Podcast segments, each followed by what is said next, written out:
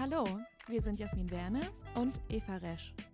In unserem Interview-Podcast Happy Works nähern wir uns der ewigen Frage, wie Glück und Erfolg zusammenhängen. Dazu sprechen wir mit spannenden Unternehmern, kreativen Köpfen, ausgewiesenen Experten und Menschen, die uns und andere inspirieren. Wir wollen verstehen, wie sich Arbeitswelten und die Menschen darin verändern und was sie in ihren Berufen antreibt und glücklich macht. Wenn ihr also, genauso wie wir, auf der stetigen Suche nach neuen Ideen zu positiver Selbstführung, gutem Arbeiten und Erfolg seid, dann werdet doch Teil unserer Reise vom Suchen und Finden nach Glück und Erfolg.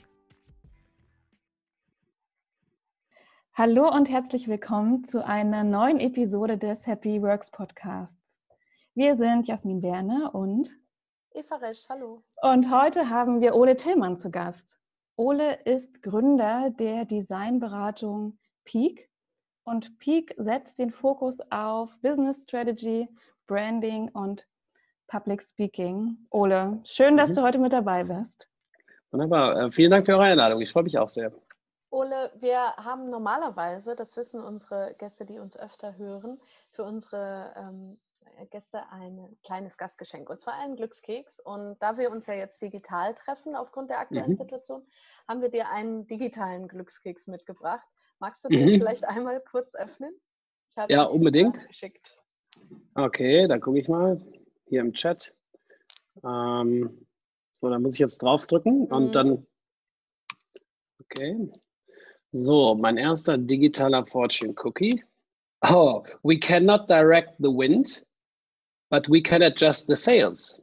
Ja, das ist ja äh, passender kann das Ganze ja gar nicht sein, oder? Ähm, zu, der, zu der aktuellen Situation. Wohl wahr, ja. Ähm, ja, und ich denke, ich meine, wir haben uns da ja eingangs auch drüber unterhalten. Das ist, ähm, ist halt immer die Frage, wie man so eine Situation wie die, vor der wir gerade stehen, betrachtet. Und ich merke, dass die Menschen in meinem Umfeld, die eher unternehmerisch tätig sind, die, die nehmen diese Situation als Riesenchance wahr und auch mit relativ wenig Angst, natürlich schon auch Bedenken, weil das so einen fundamentalen Wandel bedeutet, aber grundsätzlich eher als Chance.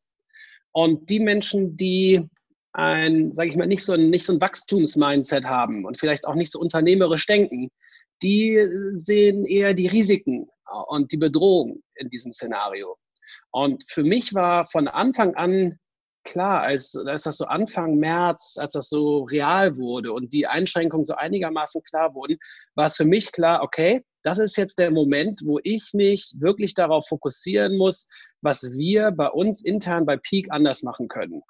Und das ging dann auch relativ schnell, dass bei uns die ersten Kundenabsagen eingetroffen sind. Ja. Und äh, wir arbeiten für Kunden wie beispielsweise Lufthansa, Zalando, also große Industrieunternehmen, aber auch Digitalunternehmen. Und äh, da sind wir eigentlich fest verankert, auch mit in den ähm, Trainings und Coachings und in der Beratung. Und äh, ganz viel ist auf einmal weggebrochen. Mhm. Und äh, dann haben wir gedacht, okay, was machen wir jetzt mit dieser ganzen Zeit, die wir da geschenkt bekommen? Und wir haben uns voll darauf fokussiert, unsere internen Produkte und Prozesse anzugucken und uns zu fragen, wie können wir das jetzt noch besser digital abbilden. Mhm. Und glücklicherweise hatten wir parallel dazu auch ähm, schon im Vorfeld in unserer Product Roadmap entschieden, dass wir unsere Website neu ähm, machen. Und ähm, dann haben wir die ganzen Learnings, die durch die Covid-19 oder 19-Krise äh, ausgelöst wurden, diese ganzen Learnings, die haben wir dann gleich ins Design mit integrieren können. Mhm. Und wir haben angefangen, alle Module auch digital online anzubieten und ähm, widmen uns auch viel dem Fokus äh, jetzt äh, so Blended Learning ähm, auch noch stärker zu realisieren. Was wir vorher schon vorhatten, wo man aber auch einfach sagen musste, wir hatten so viel zu tun, wir waren so gut ausgebucht, dass, das, äh, dass wir gar nicht dazu gekommen sind, uns darauf zu fokussieren. Und das haben wir jetzt gerade gemacht. Insofern passt dieser Spruch für uns zumindest äh, ganz gut, dass wir die Situation ja nicht verändern können, aber wir können halt uns fragen, wie wir damit besser umgehen können. Und bei uns war das ganz klar noch stärkerer Fokus auf Digitalisierung, obwohl wir das vorher auch schon in der DNA hatten. Aber dann hatten wir endlich die Zeit, auch das zu machen, was wir uns die ganze Zeit vorgestellt hatten. Super spannend, Ole. Ich würde da gerne später nochmal drauf zurückkommen, weil mich mhm. das total interessiert, was aus deiner Sicht Erfolgsfaktoren für, für ähm, Blended Digital Learning ist. Mhm. Und wenn ihr euch da gerade aktuell mit beschäftigt, dann kannst du unseren Hörerinnen und Hörern da bestimmt ein paar ähm, Hinweise und Tipps geben, äh, was, was deine Learnings waren jetzt gerade in dieser mhm. Phase. Mhm. Ähm, bevor wir das tun, würde ich ganz gerne noch mal äh, ein bisschen zurückspulen. Einige kennen dich vielleicht noch nicht. Was würdest du uns denn erzählen, wenn wir dich jetzt das erste Mal kennenlernen würden, wer du bist und äh, was du machst? Also ich bin Ole Tillmann. Ich bin Unternehmensberater für Innovation und für Kommunikation. Ich bin darüber hinaus aber auch Autor eines Buches, das heißt Agile Presentation Design und ist eine Schritt-für-Schritt-Anleitung für Innovationsteams, wie sie noch bessere Pitches und Präsentationen entwickeln können. Und äh, bin seit über 20 Jahren professioneller Moderator und Gründer der Unternehmensberatung Peak. Ja, und ich kenne dich ja zum Beispiel noch als Moderator von Top of the Pops und als mhm. Schauspieler bei mhm. Unter uns, wie vielleicht auch viele andere mhm. Hörerinnen und Hörer von uns, die jetzt zuhören. Mhm. Ja, das war meine erste Karriere, ja. die ich gemacht habe. Ich bin mehr oder weniger zufällig äh, ins, äh, ins Fernsehgeschäft gerutscht, weil ich als äh, Komparse bei einer Daily Soap mitgewirkt mhm. habe. Der, der, Vater einer der besten Freundinnen oder Klassenkameradin eines meiner besten Freunde, der war damals Produzent von Unter uns. Mhm. Und äh, die haben so Skater gesucht für den Hintergrund als Komparsen bei diesem Skate Shop da hatten. Und dann bin ich da halt mit meinen Kumpels, weil wir alle viel Skateboard gefahren sind, sahen wir halt original aus. Und dann haben wir unsere Skateboards mitgenommen und konnten uns damals einen Huni verdienen, äh, wenn wir da im Hintergrund hin und her gelaufen und gefahren sind. Und äh, so bin ich da das erste Mal in Berührung mitgekommen und dann von der Castingabteilung angesprochen worden und dann ja irgendwie so reingesogen worden. Dann habe ich halt äh, insgesamt für knapp sieben Jahre fürs Fernsehen gearbeitet, dafür ähm, einen Großteil auch für RTL als Moderator, für alle ja, Show-Jugendformate und habe äh, parallel auch immer weiter als Schauspieler gearbeitet. Das habe ich 13 Jahre insgesamt professionell gemacht. Und ähm, aber irgendwann habe ich damit aufgehört, weil mir das doch ein bisschen zu unstabil war und ähm, habe die Moderation aber nach wie vor äh, als festen Bestandteil meines, meines ähm, Berufslebens und moderiere ja, größere ähm, digitale Geschäftskonferenzen. Ja, total cool. Und damit wir dich wirklich noch ein bisschen mehr kennenlernen, haben wir ein kurzes Entscheidungsspiel mitgebracht, wo wir dir zwei Begriffe mhm. vorgeben und ohne lange nachzudenken entscheidest du dich einfach für A oder B. Und das erste ist, bist du eher ein Optimist oder bist du ein Pessimist? Wie schaust du auf die Welt? Optimist. Optimist. Optimist. Sehr gut. Wenn du dich entscheiden müsstest, äh, sehen oder hören, was ist für dich wichtiger? Sehen. Mhm. Und würdest du lieber gar nicht mehr fliegen oder nie mehr Fleisch essen? Das ist schwer. Ja. Also ähm, nie mehr Fleisch essen würde mir einfacher fallen, äh, ganz klar. Und äh, fliegen mag ich aber auch nicht besonders gerne. Also, aber, aber es bringt halt einen immer an so schöne Orte. Äh, das, ist das, das ist das Ärgerliche daran, wenn das nicht so doof für die Umwelt wäre. Aber mhm. ähm, ja, wahrscheinlich, also Fleisch essen, nicht mehr Fleisch essen würde mir leichter fallen. Ja. Mhm. Bist du jemand, der lieber eher alles selber macht oder jemand, der das selber machen lässt? Ich bin jemand, der es selber macht, mhm. um es zu verstehen, mhm. um es dann von anderen machen zu lassen, die es besser können als ich. Eine weise Entscheidung. Ja, ja aber ich habe das, hab das gelernt, äh, so in meiner beruflichen Laufbahn, dass man nur dann wirklich informierte Entscheidungen treffen kann, wenn man einmal durch die Schmerzen selber durchgegangen ist. Äh, wenn man einmal begriffen hat, äh, was man eigentlich können muss, um eine Aufgabe besonders gut lösen zu können. Mhm. Und erst dann kann man wirklich auch Menschen, die das qua ihres Berufs machen, darin anleiten, dass man das so machen kann, wie man das selber sich auch vorstellen würde oder vorstellt, wenn man selber diese Fähigkeit hätte. Ja. Ja. Und so sehe ich das bei wirklich allen Sachen. Und deswegen muss man, glaube ich, einmal durch diese Schmerzen durch, um danach dann ähm, bessere Qualität leisten zu können. Und dann muss man aber auch aufhören, den Leuten dann am Zeug zu flicken. Ne? Das ist ja auch was gerade, du hast selber auch ein Team, eine Herausforderung für Führungskräfte ist, ne? dass man dann irgendwie vielleicht das Ziel vorgibt und Hilfestellung bei, äh, bei Problemen leistet, aber eben nicht im Detail dann weiter rumarbeitet. Ne? So sehe ich das auch und auch die Bereitschaft hat, die Vision, die man einmal kommuniziert hat, ja. auch beeinflussen zu lassen über das, was aus dem Team an Ideen kommt. Total. Und daran nicht festzuhalten, sondern zu sagen, das ist etwas, das sich, das auch beweglich ist und ähm, das, das, äh, das auch in sich erstmal nicht die Qualität durch die Person bekommt, die diese Idee hatte, sondern ähm, die, die durchaus durch alle anderen Beiträge auch bereichert und verbessert werden kann. Ja. Du hast ja jetzt gerade schon kurz deine berufliche Laufbahn angerissen und uns ein paar deiner Stationen schon ähm, erzählt. Wenn du jetzt nochmal mhm. rückblickend drauf schaust, was waren denn so deine Top 2 oder Top 3 Highlight-Momente, ähm, die du nie mhm. vergessen wirst oder wo du entweder was Besonderes gelernt hast, was dich so geprägt hat für deine weitere Zukunft? Ah, die Moderation von Top of the Pops war für mich ganz besonders. Mhm. Und das durfte ich über sechs Jahre lang machen und hatte Co-Moderatoren wie Helge Schneider oder Justin Timberlake, mit denen ich dann einen ganzen Tag verbracht habe bei der Aufzeichnung und äh, die ich dadurch auch äh, etwas näher kennenlernen durfte und mit denen ich sogar einen gemeinsamen Auftrag hatte, so eine Sendung zu moderieren. Und da muss man sich auch abstimmen. Ich meine, ihr zwei wisst das ja, wie das ja. dann so abläuft. Und das äh, war für mich eine ganz besondere Zeit. Ich, ich war nicht nur in Köln regelmäßig, einmal die Woche dann für Top of the Pops äh, auf der Bühne, sondern äh, durfte auch die Top of the Pops Awards in Manchester moderieren, zweimal in der Manchester Evening News Arena an der Seite von Rowan Keating. Und äh, das war auch eine krasse Erfahrung, weil dort, äh, also man muss sich vorstellen, in England das ist, ist das Format erfunden worden. Das hat da ungefähr so eine Bekanntheit gehabt wie bei uns äh, damals Wetten das.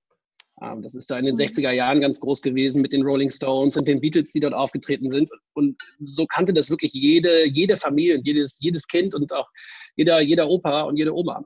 Und äh, dann äh, bin ich dort äh, in einer Riesenhalle mit 10.000 Engländern und ich bin da als deutscher Moderator auf der Bühne. und da freuen sich die Engländer ja immer ganz ja, besonders, ja. wenn Deutscher auf die Bühne kommt. und äh, dann ähm, ja, hat, hat das aber so gut funktioniert alles und äh, das war so eine positive Stimmung. Und das war für mich was ganz Besonderes. Dann habe ich auf der Bühne die Veranstaltung moderiert, bin dann runter in die Katakomben gegangen, habe dann da Interviews geführt mit, äh, mit Destiny's Child, mit äh, Wyclef Jean oder äh, mit Moby. Ja. Und dann wieder hoch auf die Bühne. Der totale Stress in einer anderen Sprache. Ähm, aber das hat mich extrem weitergebracht und auch die gesamte äh, diese gesamte Arbeitsbeziehung in den angelsächsischen Raum. Weil das war ein BBC-Programm und deswegen hat das auch in London immer, hat die reguläre Aufzeichnung stattgefunden. Da war ich halt sehr häufig auch dort und habe dann von dort aus gearbeitet. Also Top of the Pops war für mich auf jeden Fall sehr, sehr prägend. Ich habe da wahnsinnig viel gelernt. Bin auch journalistisch ausgebildet worden in dieser Zeit und habe hab einfach ein Riesenglück gehabt, was das Ganze anging. Hast du Bammel vor den großen Auftritten? Das ist ja trotz Erfahrung wahrscheinlich immer aufregend, oder? Auf jeden Fall. Und ich war zu dem Zeitpunkt auch noch relativ jung. Also ich glaube, ich war 23 oder 24. Echt? Ja, ja, ja. Ich habe also ich, ich habe ähm, mit 18 äh, schon angefangen, mhm. die Show zu moderieren. Und äh, das, äh, das war dann doch, äh, ja klar war ich da aufgeregt. Und ich bin so immer noch.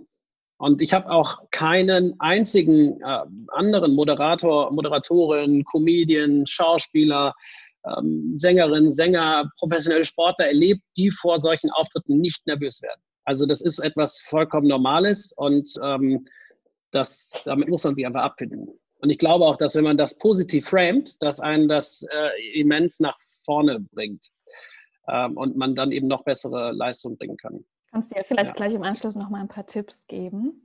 Aber zuerst freuen ja. wir uns noch auf deinen zweiten oder dritten Highlight-Moment. Ja, genau. Also ähm, dann ähm, das zweite Highlight meiner Karriere war, dass wir für einen äh, Blog, einen Online-Blog, das wir gestartet haben, gegen Rechts, Zerstörungsmelder, haben wir einen Grimme Online Award äh, bekommen. Ich habe mit dem Klaas äh, Häufer Umlauf und mit dem Markus Kafka und äh, zusammen mit der Zeit äh, dieses Blog gegen rechts gestartet und äh, dafür sind wir dann geehrt worden. Also wir haben das natürlich nicht deshalb gemacht, aber wir haben äh, die, diesen Preis bekommen und das war für mich so eine wichtige Auszeichnung, weil ich ähm, sowohl das Thema als auch natürlich diesen Qualitätsanspruch, den Grimme hat, ähm, den, den finde ich natürlich toll. Und wenn man dann so eine Ehrung bekommt, dann ähm, ja, schmeichelt das einem. Also das, das war für mich wichtig. Und äh, dann das Dritte, das ist eher so in der Jetztzeit. Ähm, das war, als ich vor, ich glaube, drei Jahren äh, in San Diego war und habe dort für ein internationales Tech-Unternehmen äh, eine Keynote gehalten äh, bei einem großen Führungskräfte, bei einer großen Führungskräftekonferenz äh, mit den Top 300 Führungskräften aus dem Unternehmen Und äh, da waren wir in so einem riesigen Hotel und äh, das war einfach nur eine gewaltige Veranstaltung. Und ich durfte zum Thema Kommunikation sprechen. Und dann habe ich gedacht, ja super, das hört ja gar nicht mehr auf. Jetzt stehe ich immer auf diesen, äh, auf diesen Bühnen in England und auch in den USA. Und äh, mein erster Satz war, äh, dass ich äh, zu gesagt habe, ja, it's, it's really fantastic that you as Americans invite a German to speak about communication. uh, fantastic decision. And if you now ask me, about jokes, I'm also the perfect one. As you know, the Germans have great humor. And, äh, das, das, äh, aber das war, das war für mich so ein totales Highlight, mhm. da zu sein, dass, dass ich dorthin eingeladen werde und äh, dann dort sprechen darf. Genau, das war so für mich der dritte Moment. Cool, danke fürs Zusammenfassen. Das sind ja sehr diverse Highlights, ne? Und dein Lebensweg, der hat, der hat so einen roten Faden. Das ist, wie du gerade auch schon bei dem dritten Highlight gesagt hast, dieses Thema Kommunikation, ob du selber etwas transportierst oder ja, ob du das in Firmen enables jetzt mit deiner Firma. Da ist, äh, ist dieses Thema, ist ja, ist ja so das Leitmotiv bei allem, was du gemacht hast. Ne? Mhm. Was ist denn deine Vision für, für die weitere Zukunft, für dich und deine Aktiviiten mhm. und deine zukünftigen mhm. Highlights? Mhm. Ja, also für mich ist das Thema Kommunikation nach wie vor das treibende Thema und das wird es auch bleiben. Und ich glaube, dass ähm, unsere Gesellschaft sehr von professionellen Kommunikationsmethoden und Tools profitieren kann. Mhm. Und damit meine ich jetzt nicht so, nicht so ein Online, äh, äh, hier so ein Online-Conferencing-System wie Zoom, sondern ich meine, ähm, wenn Führungskräfte dazu in der Lage sind, besser zu kommunizieren. Und besser zu kommunizieren meine ich nicht nur mit zu, verständlich rüberzukommen, das ist ein Punkt, sondern dazu in der Lage sind, Menschen und Gruppen zu befähigen, gemeinsam Ziele zu erreichen und Dinge zu entwickeln. Das ist, äh, das ist für mich also, so ein ganz starker Antrieb, das besser zu begreifen, was, was die Mechanismen da sind. Und dann das eigene Verständnis wiederum auch in Kommunikationsmittel und Workshop-Formate zu überführen, um das anderen beizubringen. Mhm. Dann ist das für mich so ein sich selbst verstärkendes System. Ich verstehe es selber besser, kann das Ganze stark, stärker clustern und kann es dann wiederum anderen mitteilen, sodass sie das auch für sich anwenden können. Und da sehe ich total viel drin. Und wenn man sich mal die Situation jetzt gerade anguckt, also wenn wir nicht miteinander kommunizieren könnten in dieser jetzigen Situation, dann wären wir verloren. Aber da wir das nach wie vor können, glaube ich, dass wir eher jetzt gerade ganz viel dazu gewinnen und äh, ganz viel Neues lernen, was uns nach der Krise auch weiterhelfen wird. Und das ist nur die Kommunikation. Und ja, das, das sehe ich für mich als Antrieb, das noch besser zu begreifen. Und du hast mich nach der Vision gefragt. Also auch überhaupt zu begreifen, dass wir als Menschen dazu in der Lage sind, Visionen entwickeln zu können. Und da sind wir zumindest, äh, was jetzt die Lebewesen angeht, die wir bisher so kennen und erforscht haben, die einzige Spezies, die das kann. Also in der Zeit zu reisen, in die Zukunft und dann dort Szenarien zu entwickeln von einer verbesserten Welt oder von einer anderen Welt und dann andere davon zu begeistern, diese, diese Vision Realität werden zu lassen über Kollaboration. Das ist eine immense Fähigkeit. Und im Endeffekt ist es eigentlich nur, wie das auch der Yuval Noah Harari zusammenfasst, eben diese Fähigkeit, in Fiktion und Geschichten denken zu können. Und ich frage mich, was muss man eigentlich tun, damit man das noch besser kann? Und das führt mich auch zu dem Thema uh, Creative Leadership. Ähm, die, diese Fähigkeit, über die Imagination so Gedankenwelten aufzubauen und dann innerhalb dieser Gedankenwelten sich auch zu fragen, wie interagieren Menschen heute, wie interagieren sie in der Zukunft, vielleicht durch Technologie äh, verändert und äh, was müssen wir tun, damit das Wirklichkeit wird. Das finde ich saumäßig interessant. Mhm. Und immer auch diese Verbindung mit anderen Menschen. Und eine Sache, die ich für mich dabei gelernt habe, ist, dass ich mich nur mit anderen wahrhaftig verbinden kann. Das hört sich jetzt sehr esoterisch an, aber ich glaube da wirklich dran, wenn ich mich mit mir selber verbinden kann. Wenn ich selber weiß, was mir Angst macht, wenn ich selber weiß, was ich gut kann, was ich schlecht kann. Und je mehr ich über mich weiß und je, je klarer ich mir bin über meine eigenen Schwächen und auch Unsicherheiten, desto besser kann ich die auch bei anderen zulassen, akzeptieren und äh, dann ja, gemeinsam wachsen. Und das sind aber auch jetzt, es hört sich jetzt so ein bisschen hochtrabend an, aber das sind Sachen, die ich jetzt auch in letzter Zeit noch verstärkt lerne und mitnehme und davon profitiere ich sehr. Und dann, ja, das ist für mich so die Vision, äh, würde ich sagen. Also das besser zu begreifen, welche Me Mechanismen das sind, die dahinter liegen. Mhm. Und ich glaube, dass Kommunikation in unserer Welt eine noch wichtige Rolle wichtigere Rolle in Zukunft spielen wird. Ich finde das sehr spannend, diesen Ansatz Creative Leadership. Ihr heißt ja auch äh, Peak Creative Leadership. Ne? Mhm. Da würde ich gerne nochmal genauer verstehen, was da der Ansatz äh, hinter ist. Also was ich bisher verstanden habe, ist, dass ihr sagt, okay, dieses Creative Leadership bedeutet, dass ich äh, in der Lage sein muss, durch Innovation und Kreativität ein, ein Bild zu schaffen, das so compelling, was ist das deutsche mhm. Wort, so ja, äh, überzeugend, mitreißend. mitreißend ist, dass, dass ich andere dadurch auch führen kann. Ist das richtig? Ja, ja, das ist für mich ein Teil. Mhm. Und äh, da ist für mich dann der, der kreative Anführer, teilweise im Lead, teilweise aber auch Follower in einer Gruppe und befähigt die, das Team, ja, als so eine Art Facilitator. Dafür gibt es eigentlich keinen so richtig guten deutschen Begriff aber so als Facilitator oder Moderator befähigt er ein Team eben dieses Zielbild auch zu erreichen und schafft eine Atmosphäre, das auch zu tun. Das hat für mich ganz viel äh, auch mit äh, emotionaler Intelligenz zu tun. Und übrigens, für mich ist auch ein Excel-Sheet zu designen, ist für mich auch Kreativität. Also Kreativität ist für mich nicht nur äh, die Fähigkeit, äh, ein schönes Bild zu malen, sondern für mich ist das auch, also auch Business, Business-Kreativität zählt für mich auch dazu wenn man sich mal anschaut, zum Beispiel von Uber, als die auf die Idee kamen, Dynamic Pricing ähm, in ihr Geschäftsmodell zu übernehmen. Da waren sie jetzt nicht die Ersten, die es gemacht haben, aber die Art und Weise, wie sie das mit Technologie verbunden haben und vorausgesehen haben, dass man eben so bedarfsgerecht auch Preise äh, in Echtzeit gestalten kann für die Taxis.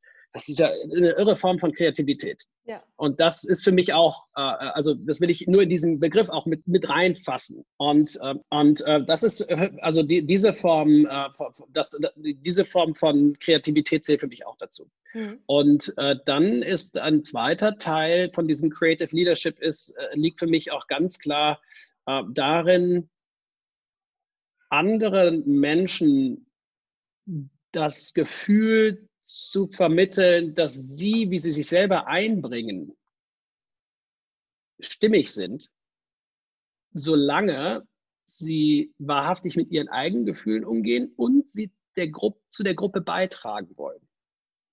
Und das äh, hört sich jetzt vielleicht eher nach einem Familienverbund an, aber ich glaube, oder nach einer, vielleicht einer Partnerschaft, aber ich glaube, dass das im Beruflichen genauso gilt. Ich glaube, man kann entweder in eine Gruppe reinstreben, dafür muss man aber aktiv was tun, oder man strebt aus der Gruppe heraus. Und dafür braucht man nicht mal aktiv aus der Gruppe rauszustreben, sondern nicht mehr aktiv reinstreben zu wollen. Mhm. Und ähm, dann muss man sich auch hinterfragen, also was von mir hält mich vielleicht davor zurück, etwas reinzubringen. Beispielsweise, wenn ich jetzt ein starkes Wettkampfmotiv habe und ich habe eine Kollegin oder eine, einen Kollegen, mit dem ich mich eher im Wettkampf sehe, obwohl das vielleicht gar nicht zielführend wäre, und dann immer wieder vielleicht versuche, in bestimmte Aufgaben reinzukommen, nur damit die andere Person nicht in diese Aufgabe reingeht. Das kann eine Zeit lang vielleicht für ein Team produktiv sein. Man sollte sich aber als Person dessen bewusst sein, dass man sich so verhält.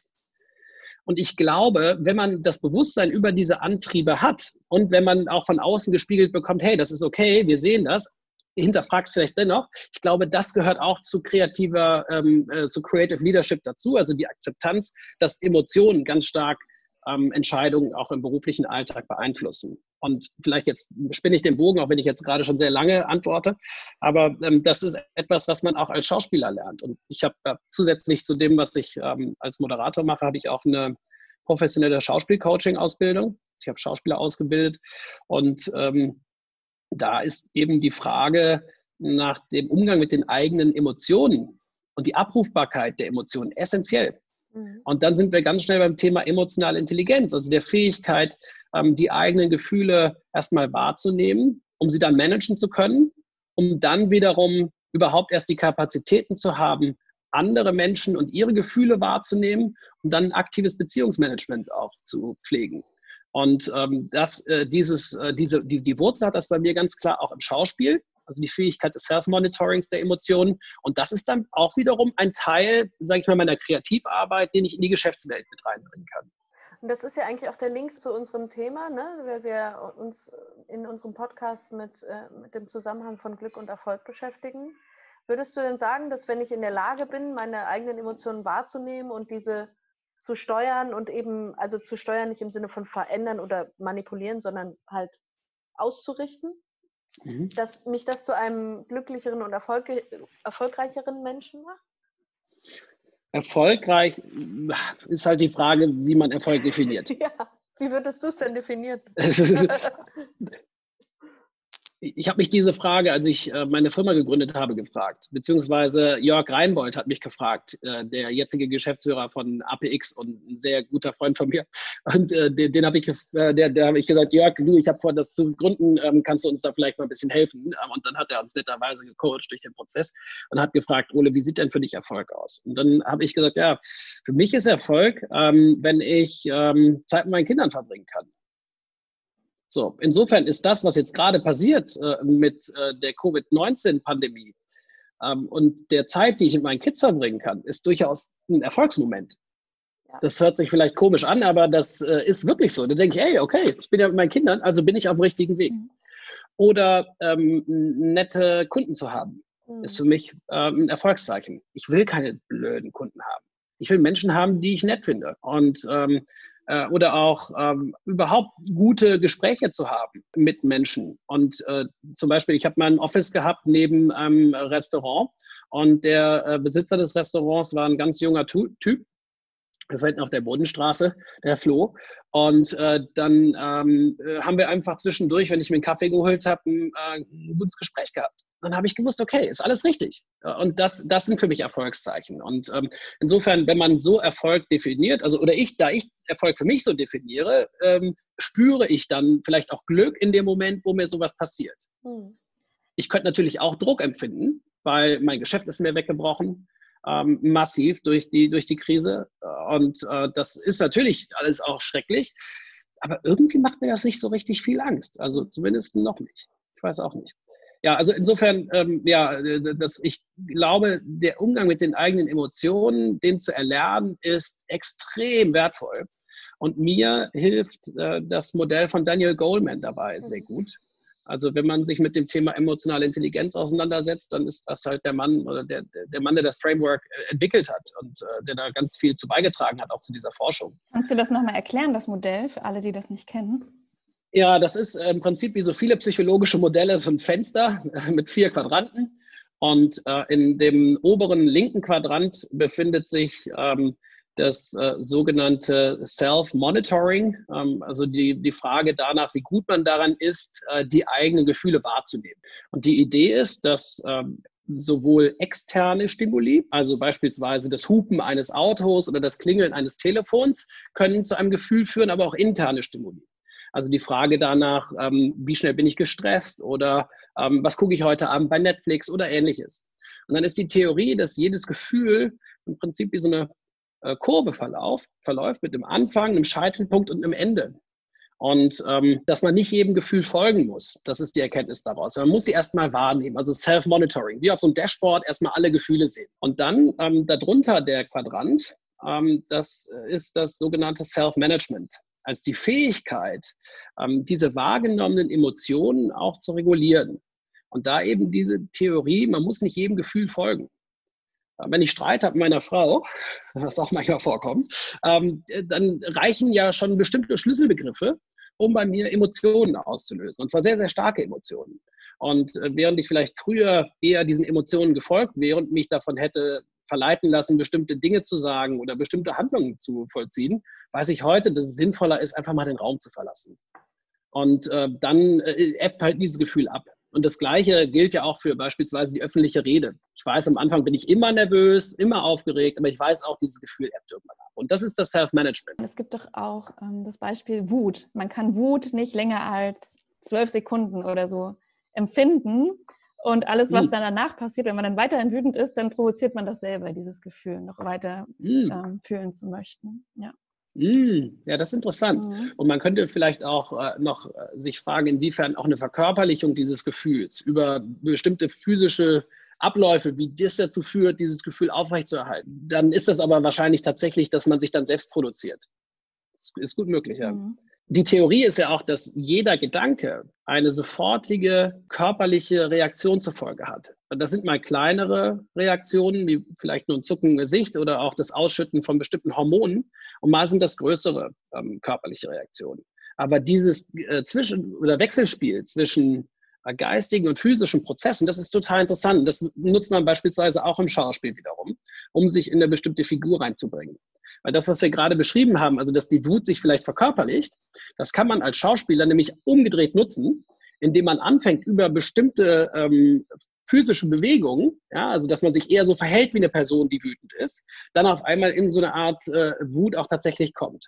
Ja, und das ist perfekt. Das ist eigentlich, das ist äh, Self-Management in dem Moment. Und da gibt es ja auch viele coole Studien zu. Ich denke da gerade an Amy Cuddy, die ja dieses mhm. ganze Thema kann ich durch Power Posing und Low- mhm. und High-Power-Poses Einfluss sogar auf, mein, auf Hormonausschüttungen haben.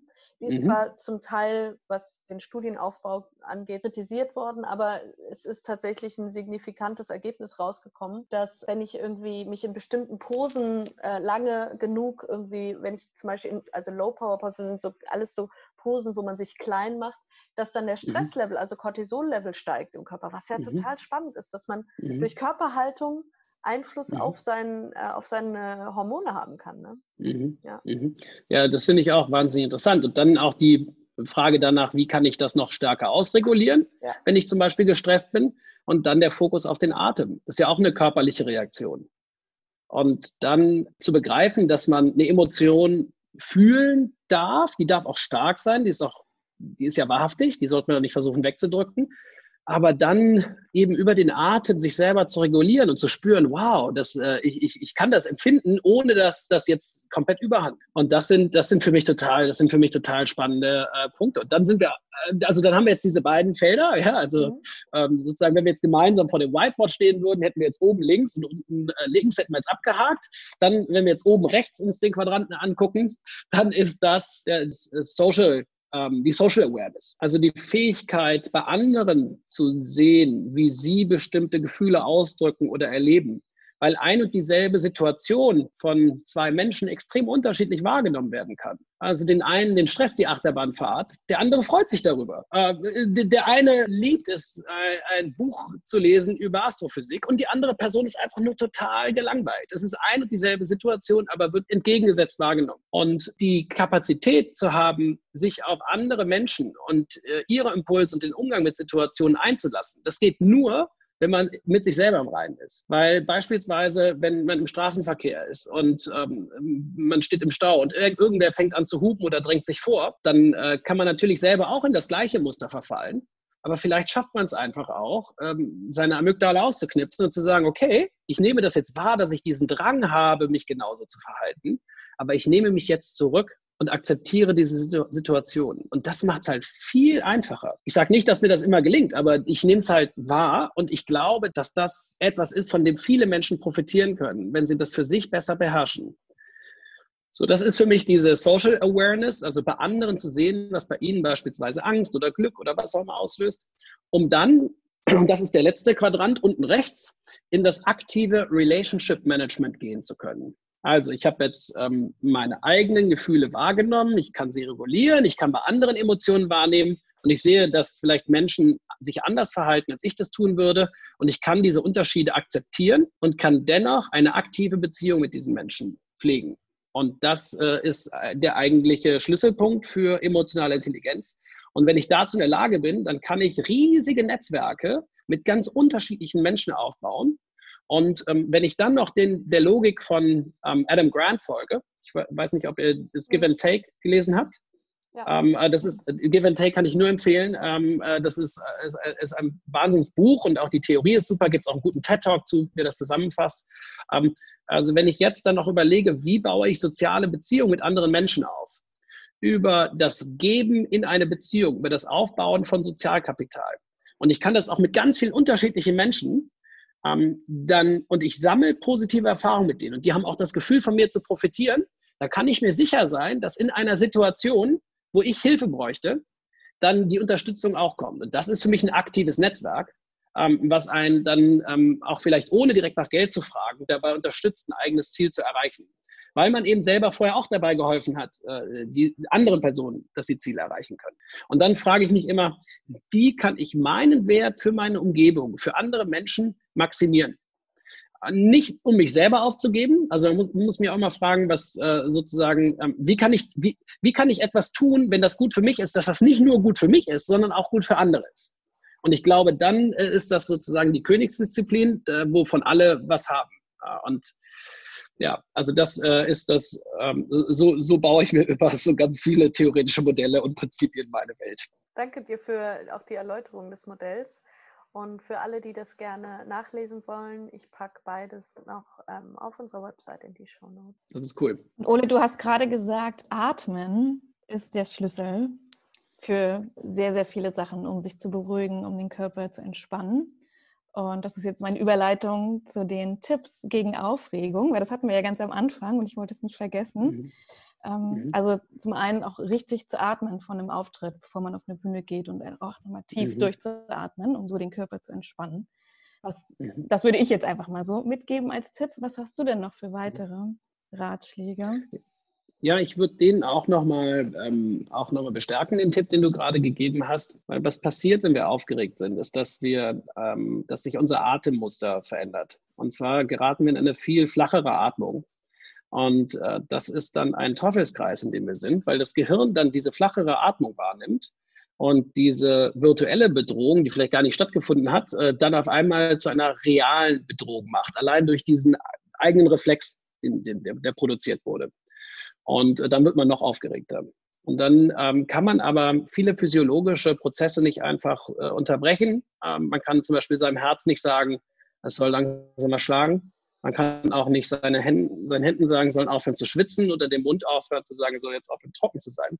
Das Einzige, was man tatsächlich bewusst ansteuern kann, ist der Atem.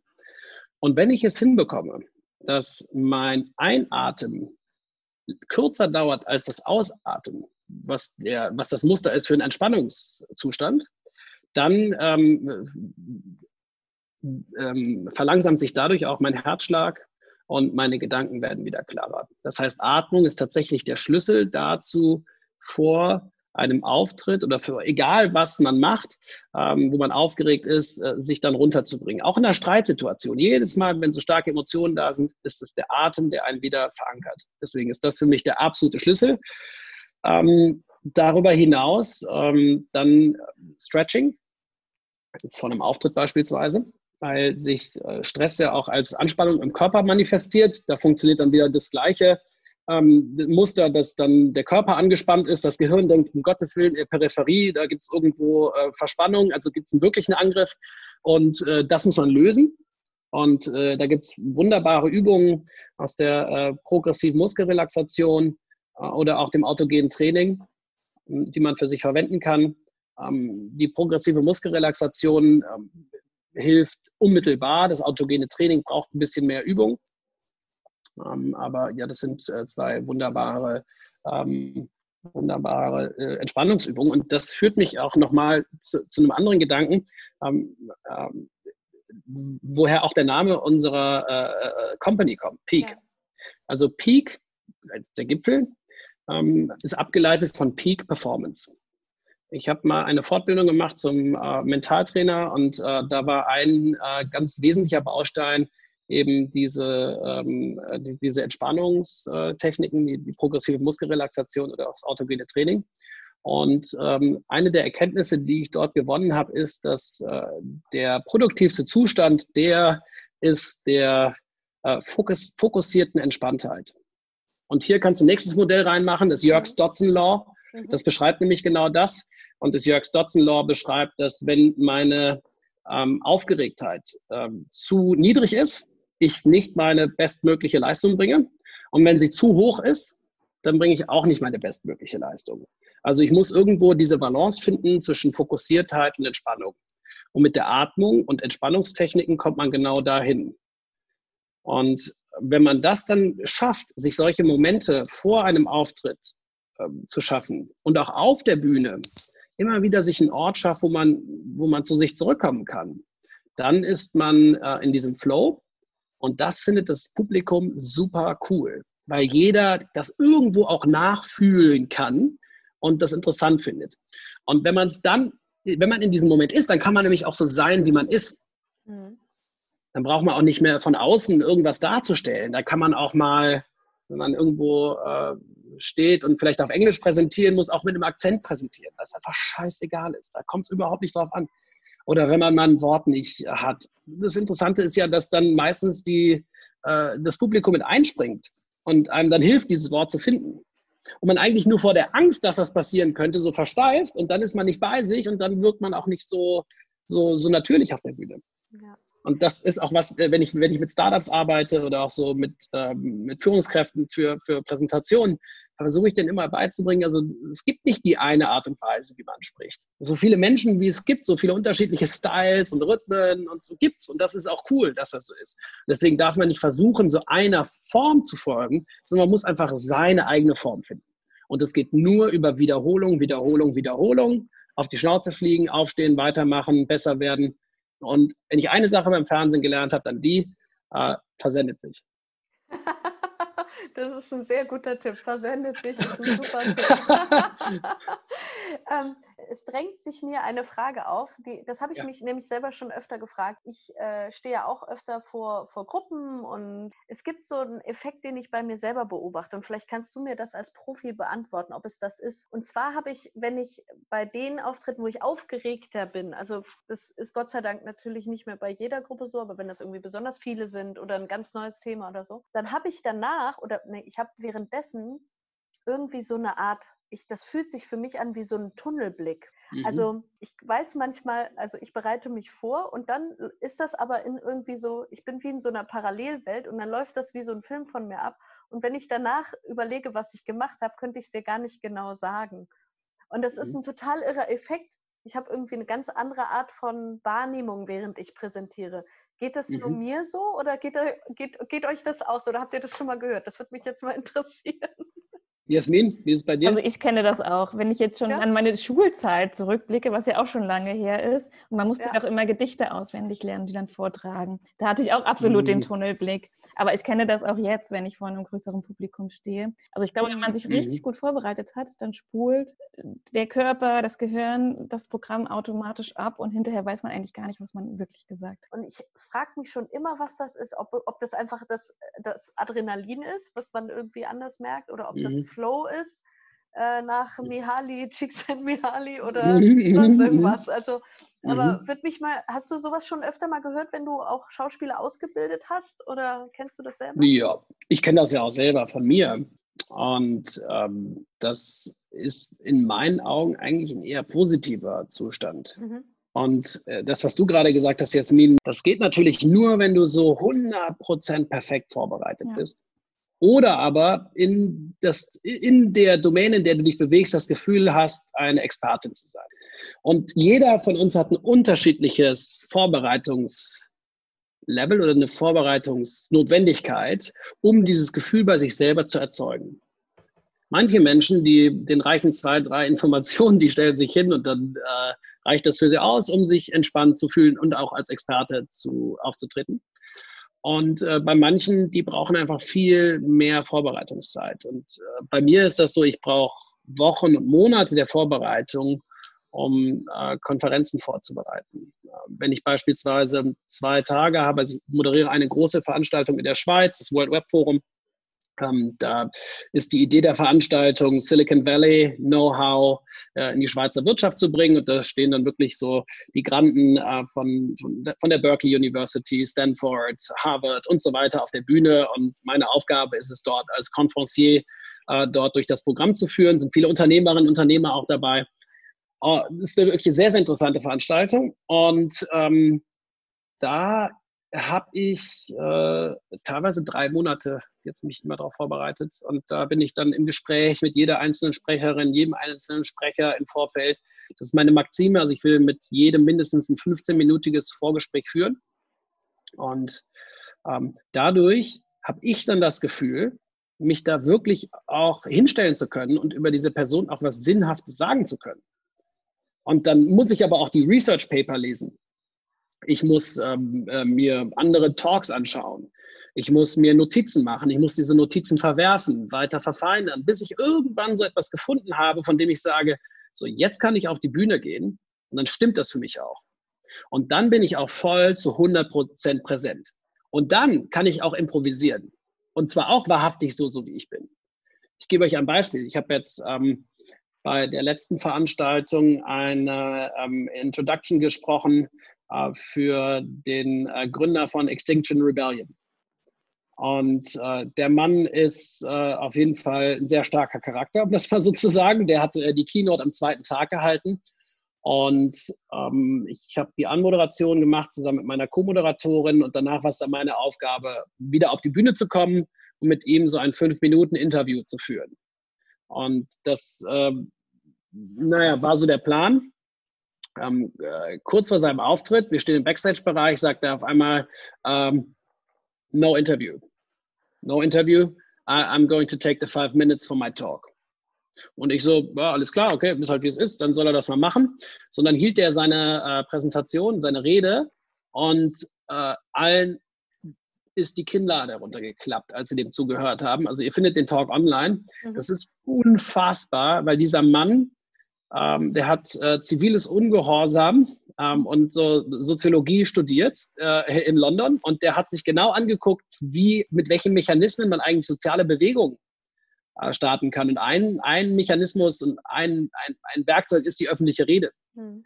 Und er hat das extrem, extrem gut studiert und hat äh, das da auf die Bühne gezaubert, auf eine Art und Weise, die äh, allen das Gefühl gab, um Gottes Willen, der Weltuntergang steht bevor. Aber wirklich, das war auch dann war noch in Australien die Waldbrände und wir saßen da in der Schaukel und so, um Gottes Willen, was ist das denn? Und da saßen sehr, sehr viele sehr intelligente Menschen, da sitzen zweieinhalbtausend Leute ungefähr, und alle waren so mitge mitgerissen von diesem Gefühl. Und meine Aufgabe war es dann nachher auf die Bühne zu kommen und die Anmoderation für den nächsten Sprecher zu machen. Es gab ja auch kein QA mehr. Und ich habe das gehört im Hintergrund. Ich war so stark beeindruckt von dem, was er gesagt hat. Und jetzt sind wir wieder beim Thema emotionale Intelligenz. Ich habe mir selber die ganze Zeit zugehört. Welche Gefühle habe ich jetzt gerade? Und ich habe auch gespürt, der hat mich so aufgeladen durch seine Energie. Ich brauche jetzt Zeit, um das zu verarbeiten. Dann bin ich auf die Bühne gegangen, nachdem er fertig war. Ähm, er ging ab und ich habe in den Raum reingespürt. Das war ein relativ großer Raum, dunkel. Und ich habe diese Emotion bei jedem Einzelnen gespürt. Und dann habe ich mich erstmal hingestellt und 30 Sekunden lang nichts gesagt. Und 30 Sekunden auf einer großen Bühne mit kompletter Fernseh-TV-Produktionsausstattung ist eine Ewigkeit. Und dann habe ich äh, gesagt, hey, that was really impressive. And now I would like every one of us to give the opportunity to let this sink in. So there are two things I would ask you to do right now. The first is ask yourself what you're feeling. And the second is start and discuss this emotion and what exactly it is that uh, provoked this emotion with your seating neighbor next to you. Und dann haben die erst alle so ganz, also ganz verdutzt geguckt und dann fing das Gemurmel auf einmal an. Und dann ging das los in dem gesamten Raum. Haben 2000 Leute, haben dann auf einmal angefangen, sich wirklich angeregt zu unterhalten. Und ähm, irgendwann habe ich das dann aufgefangen, also noch zwei, drei Minuten, und bin in dieses Gefühl rein und habe gesagt, so everybody, and now we take this, we take this as the foundation for our next talk, which is about how to create positive impact, was auch immer. Da ging es um das nächste Thema. Ähm, ein super guter Sprecher ähm, von Lyft äh, aus den USA äh, zu, zu, der Fragestellung, wie man eben so ähm, Mobilität anders organisieren muss. Und äh, ich habe nachher von dem Publikum ein so gutes Feedback auf, diesen, auf diese Situation bekommen. Aber der Punkt, den ich eigentlich machen wollte, ist, ohne diese drei Monate der Vorbereitung wäre dieser Moment nie im Leben möglich gewesen. Mhm. Weil ich wäre beschäftigt gewesen mit, oh Gott, was mache ich jetzt, was sind die Informationen und so weiter. Ja. Da ich das aber alles komplett inhaliert hatte und das zum Teil von mir geworden ist, bin ich in dem Moment Teil dieser Veranstaltung geworden. Macht das Sinn? Total. Dann und deswegen, wenn man sich aufgeregt fühlt in der Vorbereitung, dann ist das nur ein Indikator dafür, dass man noch nicht das Level an Vorbereitungsgefühl erreicht hat, was man eigentlich selber haben muss. Und dann heißt das, noch mehr Recherche, nochmal äh, das Konzept überfragen, nochmal tiefer rein. So wie bei dir auch, Eva, mit deinem, äh, mit deinem Modell, von dem du erzählt hast. Dann äh, bildet sich so ein Mo Modell am geistigen Horizont und dann ist das, fängt das an, schärfer zu werden. Aber man kann es erst dann für sich tatsächlich auch kommunizieren, wenn man es wirklich runtergeschrieben, runtergebrochen hat, verworfen hat, äh, gegen die Wand geworfen hat, genau. äh, wieder zusammengebaut hat. Das ist das, das ist das Wesentliche. Und da liegt für mich dann auch der Quell zu wahrhaftiger Qualität im eigenen Denken und damit dann auch Qualität in der Kommunikation mit anderen. Weil dann gebe ich was weiter, was einen wirklichen Wert hat, weil ich habe es mir nicht einfach gemacht, sondern ich habe das äh, wirklich für mich versucht zu begreifen. Und die Angst ist ein super Signal weil die Angst mir eigentlich immer sagt, ich bin noch nicht da, wo ich eigentlich hin müsste. Und dann hat man positives Reframing für die Nervosität. Ganz tolles Beispiel, dein Erlebnis von dieser Konferenz für dieses Thema. Und ich bin, ähm, ich denke gerade selber nach, wie das, wie das bei mir ist. Und ich finde das ganz spannend, dass du hast ja gesagt, ne, einerseits braucht es unterschiedliche Level an Vorbereitung. Aber ich finde die, diese Schlussfolgerung daraus, dass die Angst ähm, ein Zeichen dafür ist, dass man diesen eigenen Grad der Vorbereitung, wo auch immer der ist, ne, ob das sehr viel ist oder eher weniger bei dem einen oder anderen, dass man aber diese Verknüpfung herstellt und sagt, okay, ich habe einfach meinen Grad der, der, Notwendigkeit an Vorbereitung noch nicht erreicht. Das finde ich einen sehr spannenden Gedanken. Ja, vielen Dank dafür. Das pusht einen auch so Total, wahnsinnig. Ja. Und dann konfrontiert man sich selber mit dieser Angst. Und das Schöne ist ja, wenn man dann mal eine Nacht drüber schläft, also wenn man diese Angst schon vorher empfunden hat, ja, vor dem Event jetzt selbst, und dann noch mal eine Nacht drüber schläft ja. und seine Gedanken dann nochmal, sich denen nochmal annähert und das Ganze sich nochmal anguckt, dann merkt man ja, ach krass, ich habe einen Qualitätssprung geschafft, allein dadurch, dass ich mich mal einmal gelöst habe. Absolut. Und das, äh, äh, also das hat auch, ist auch eine Frage, wie perfektionistisch man ist. Ne? Bin der, ich bin ein super Perfektionist. Ich mag überhaupt keine Fehler. Und das Lustige ist, ich bringe ja Leuten auch noch bei, hey, Innovation, fail early, fail offen und so weiter. Stimmt ja auch alles, aber das, ein Fehler fühlt sich trotzdem nicht geil an. Für dich. es fühlt sich, glaube ich, für keinen richtig gut an. Ich glaube, dass das alles äh, Wahrheiten sind, die da erzählt werden. Aber ich glaube auch, dass ein Fehler eigentlich immer sich scheiße anfühlt. Die Frage ist nur, kann, kann man das aushalten? Und kommt man darüber hinweg. Und lernt man dann wirklich davon? Genau. Und das Lernen, das kann nur passieren, äh, wenn du dich dem auch wieder stellst. Ja. Aber dann gilt wieder die Weisheit vom Fernsehen, versendet sich. ja, also vielleicht das noch als letzter Gedanke dazu. Ihr seht das ja selber auch im Aufbau eures Podcasts.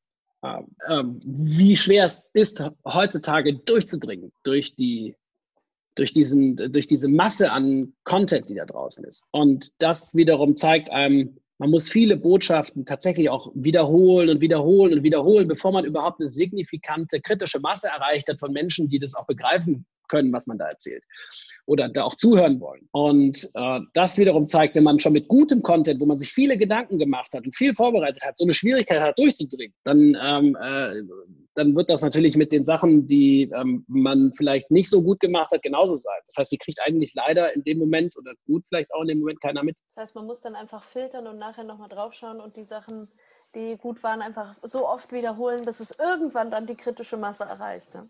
Voll. Ja.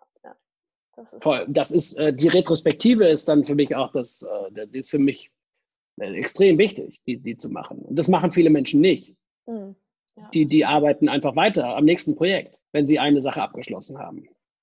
Und das ist doof, äh, weil dann weiß man ja gar nicht, was man vielleicht anders machen sollte beim nächsten Mal. Und deswegen ist der Review und die Retrospektive ist, äh, essentiell wichtig, aber dafür muss er auch Zeit haben. Die muss er wiederum einplanen. Und dann fühlt sich das nicht so produktiv an, weil man könnte ja gleich schon wieder Geld verdienen mit dem nächsten und so weiter, bla bla bla. Ja. ja. Und die Retro sowohl inhaltlich, was die Prozesse betrifft, als auch, wie arbeiten wir eigentlich im Team zusammen, ne? dass man sich das ja. auch mal anguckt, wie funktioniert das eigentlich und was wollen wir ja. da abschaffen oder beibehalten. Ja. ja total wichtig. Ja. und fokussieren wir uns auf die richtigen Sachen. Mhm. Das finde ich auch, das muss man sich auch immer wieder fragen. Weil es ist ja schön, wenn man eine Sache richtig toll macht und auch sehr produktiv ähm, und effizient macht. Aber wenn es die falsche Sache ist, dann läuft man halt einfach sehr schnell in die falsche Richtung. Und dann immer wieder sich zu hinterfragen, ist das das, was wir tun, gerade das, was wir tun sollten? Das ist ja dann eigentlich Ikigai vom Konzept her. Ne? Ich mhm. weiß nicht, ähm, ob euch mhm. mit dem schon mal beschäftigt habt. Ich liebe das ja, ne? mit dieser, mhm. Logik, ähm, was, was sind die Dinge, die wir gut können, was sind die Dinge, die wir auch gerne tun und was, was braucht mhm. aber auch die Welt von uns. Ne? Äh, mhm. Da eben die Schnittmenge, sehr vereinfacht, das ist etwas komplexer, mhm. und davon die Schnittmenge zu nehmen und sich dann auf diese Dinge zu fokussieren, die Dinge, die wir lieben, die wir auch gut können oder lernen und die, die aber auch von anderen gebraucht werden ne? und mhm. mitzunehmen und sich nicht irgendwie zu ähm, zu fokussieren auf äh, Dinge, die die Welt vielleicht braucht, die wir aber gar nicht gerne können oder vice versa. Ne? Äh, mhm. Nicht gerne können ist das absoluter Quatsch. Das gerne tun. Gerne tun. gerne tun. Es war schon klar, was gerne du sagen tun. wolltest. Gerne tun. Genau. Ja. Ist so. Ist so. Und deswegen muss man auch äh, sich da im, immer im Zusammenhang mit anderen betrachten. Ja. Ist ja schön, wenn man das selber gerne macht, aber wenn das keinen interessiert, dann kann es immer noch okay sein. Ist halt die Frage, welche Zielsetzung man hat mit dem, was man, mit dem, was man tut. Ja, genau. Oh Mann, ja, und wir sind jetzt schon so weit äh, zeitlich fortgeschritten, ja, dass wir jetzt schneiden. leider so, so langsam, nö, vielleicht schneiden wir nicht. Das ist ja auch okay, eine lange Folge zu haben. Okay. Aber ähm, du willst ja auch irgendwann mal Feierabend haben. Und äh, deswegen sind wir jetzt schon am Abschluss unseres Podcasts und haben noch so drei schnelle Fragen mitgebracht. Ich starte einfach mal. Was war denn für dich in den letzten Monaten das beste nicht finanzielle Investment, was du gemacht hast? Also, das hatte ich zwar eingangs schon so gesagt, äh, was für mich Erfolg bedeutet, aber ich würde das jetzt hier einfach nochmal wiederholen. Jeden Moment, den ich mit meiner Familie verbringe, meine Frau und auch meine Kinder, ist für mich das bestmögliche Investment. Und äh, da auch long term, weil, äh, ich, weil ich hoffe, ich werde meine Kinder noch die nächsten 50 Jahre mindestens äh, erleben und die mich und bei meiner Frau genau das Gleiche. Und äh, das sind nun mal die Menschen, mit denen ich einschlafe, mit denen ich aufwache. Und äh, das ist für mich das beste Investment, das ich eigentlich jemals getätigt habe und äh, was ich jederzeit auch wieder so neu tätigen würde. Und Tennis. Und Tennis. und ja, du bist auch, du bist auch Tennisclub-Gründer. Ja, Tennisfreunde. Genau. Ja, genau. Ich habe auch Tennisclub gegründet und äh, das macht mich, äh, das macht mich auch total glücklich. Also dann, also vielleicht das äh, beste Investment waren dann vielleicht meine beiden neuen Tennisschläger, die ich mir letztes Jahr im Winter gekauft habe. Sehr cool. Ein, das ist doch schön. Dann haben wir ein weltliches und ein, ein ähm, ein emotionales Investment. Das ist doch wunderbar. Ja, und für mich gilt für die Familie das Gleiche, wie auch, äh, wie ich das eben auch gesagt habe, für, für, für Teams. Ja, also wenn man nicht aktiv in eine Familie oder in eine Partnerschaft reinstrebt, dann strebt man meiner Meinung nach schon raus. Und das ist äh, gerade auch, äh, äh das ist in der Familie auch nicht immer einfach. Äh, gerade auch wenn man so, wenn man kleine Kinder hat und das alles anstrengend ist und so, boah, also ich finde, man weiß ja auch erst, ob man die richtige Partnerin hat oder den richtigen Partner, wenn die Kinder dann da sind. Ähm, das ist, äh, bringt einen wahnsinnigen Druck, aber die, wenn man es schafft, sich da aktiv reinzubringen, also das ist meiner Meinung nach das Allercoolste, ähm, was man tun kann aktive für, ob für, für Teams oder Führung oder Familie, das gilt ja eigentlich für jede Beziehung in unserem Leben, diese ähm, wiederholte aktive Entscheidung dafür und Energie reinzugeben. Ne? Das ist ja, ist ja das, was äh, das Ganze auch formt und weiterentwickelt und, und, und dynamisch ja. und lebendig macht. Ne? Ja. ja. Ja, zu 100 Prozent. Und ich bin mittlerweile so weit, dass ich nur noch mit solchen Menschen zu tun haben will, mhm. die das genauso machen. Ja. Das ist, äh, ich habe keinen Bock mehr auf Menschen, die äh, das nicht äh, so für sich gestalten. Ich meine, manchmal kann man nicht anders, ne, wenn man irgendwie bestimmte Zwänge, bestimmten Zwängen unterliegt, aber grundsätzlich will ich eher Menschen um mich herum haben, auf jeden Fall auch im Privaten, die so full on sind und investieren und geben und machen und nicht dafür irgendwas zurückhaben wollen. Und dann, dann ist es ist eigentlich das Beste. Magst du uns denn zum Abschluss noch ein, wir haben eine Playlist auf Spotify, ähm, die heißt auch Happy Works, wie der Podcast. Und da sammeln wir von allen unseren Gästen äh, Songs, die sie besonders glücklich oder happy oder ähm, ja, energized machen. Hast du einen mhm. Song, den du gerne hörst, wenn du dich glücklich fühlst oder wenn du. Äh, ich habe nicht einen Song, den ich da nennen kann, ähm, aber ich habe ein, äh, eine unfassbar gute Quelle ausgemacht für echt gute Musik. Ich weiß ja nicht, ob es die auch auf Spotify gibt, da müsst ihr mal gucken. Guck ich mal. weiß aber auf Soundcloud. Und zwar ist das ähm, Baba Beach Club. Okay.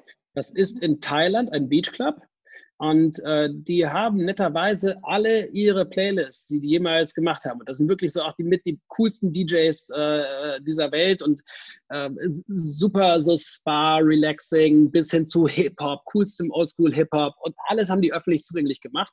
Das ist etwas für mich, ähm, äh, das mich extrem glücklich macht. Und ähm, wenn ich dann ähm, bei uns hier sitze, die Sonne scheint und ich kann das Ganze aufdrehen, dann äh, ist, das, äh, ist das sehr schön.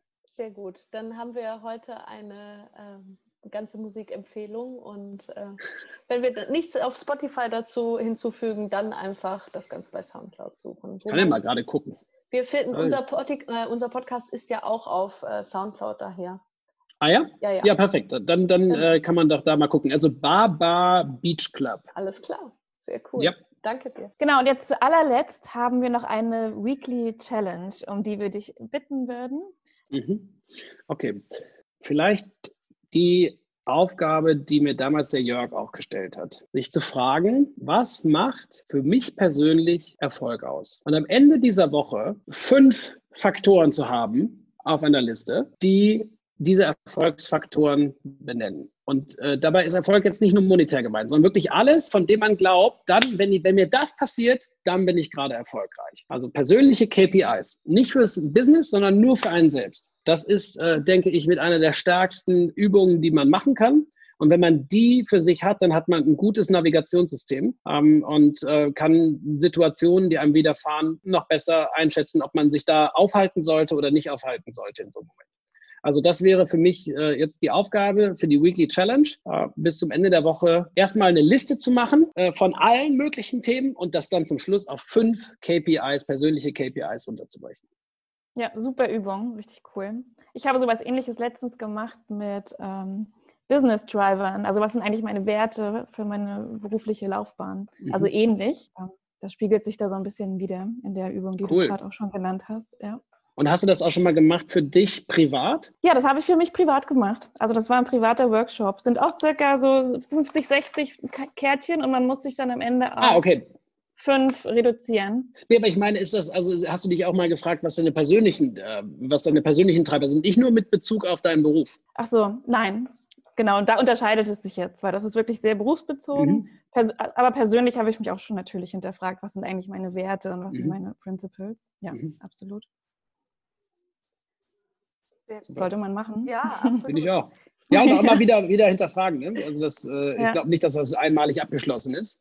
Nö, das verändert sich auch. Verändert sich natürlich auch, ja. genau. Mhm. Regelmäßig machen ist, äh, ist da, glaube ich, eine Empfehlung. Ich kenne Leute, die setzen, schließen sich einmal im Jahr einen Tag ein und setzen sich hin und machen das für sich. Ne? Ob das jetzt ähm, äh, ob das jetzt eine persönliche Balance Scorecard ist oder was auch immer die Methodik ist. Aber ähm, das sind auch tatsächlich die Leute in meinem persönlichen Umfeld, die am ausgeglichensten wirken. Daher scheint mhm, es gut zu ich. funktionieren. Ich empfehle das auch häufig. Ja, aber man kann sich auf so viele Sachen fokussieren mit seinem Geist. Ne? Äh, wenn man aber die Sachen mal für sich definiert hat, dann ähm, hat man auch das Gefühl, die richtige Entscheidung zu treffen. Und das ist dann wiederum diese Frage der Retrospektive, die man mhm. eben auch machen, machen kann. Naja, egal. Jetzt äh, Jetzt reicht's mit guten Empfehlungen. Jetzt reicht's. Vorbei. In diesem Sinne, lieber Ole, das war ein ganz wunderbares Gespräch und äh, wie unsere Hörerinnen und Hörer bemerkt haben, wir hätten noch ganz viele Fragen an dich, aber ich glaube, wir haben jetzt so viele Themen abgedeckt, dass da zusätzlich zu der Weekly Challenge auch noch ganz viel zum Nachlesen und zum Reflektieren für unsere Hörerinnen und Hörer dabei ist. Herzlichen Dank dafür. Und wir hoffen, dass ihr uns bald wieder einschaltet. Ihr wisst, Happy Works kommt alle zwei Wochen auf Spotify und auf allen anderen Kanälen, wo es Podcasts zu hören. Dank euch beiden. Dankeschön. Tschüss. Dankeschön. Ciao. Mach's gut. Bis bald. Tschüss. Ciao. Ciao. Bis bald. Tschüss.